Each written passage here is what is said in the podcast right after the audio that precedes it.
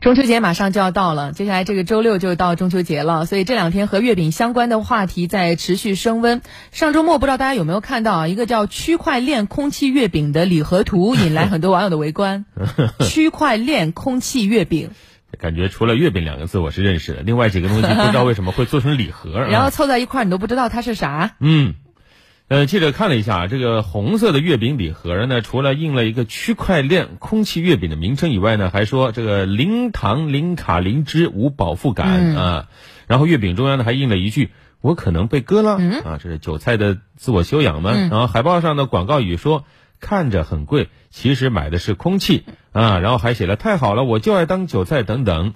礼盒 图上展示的月饼盒，这个黑色的盒子里啊，没有月饼，没有月饼。嗯，记者调查发现，这个礼盒呢，图片最先是由微博博主“人类关怀计划”啊，由这个网友在微博上发出的。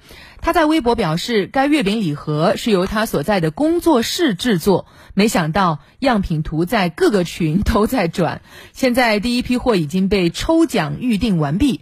不过呢，这名博主没有回复记者的采访请求，记者也没有在电商平台上搜索到这款月饼礼盒可供购买。呃，目前呢，这款月饼礼盒是不是有真实的生产，也不知道它能生产个啥啊？然后能不能销售也不能确认。但是这个月饼礼盒确实在网上引发了围观转发，有评论区网友打趣说，这点钱啊，完成了一次所谓的元宇宙行为艺术，比买山寨币血本无归值多了啊！我准备虚拟吃一口。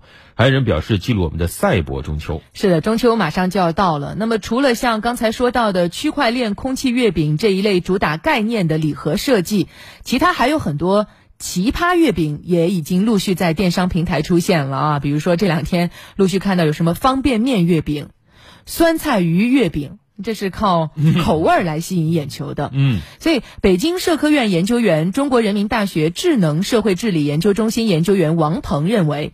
区块链空气月饼很可能只是为了赚一个噱头，炒作是吧？炒健康概念，炒数字技术，有了关注度就可以提高售价。那对于月饼的选购，王鹏提醒，无论是经销商还是消费者，都不要因为新奇去跟风购买。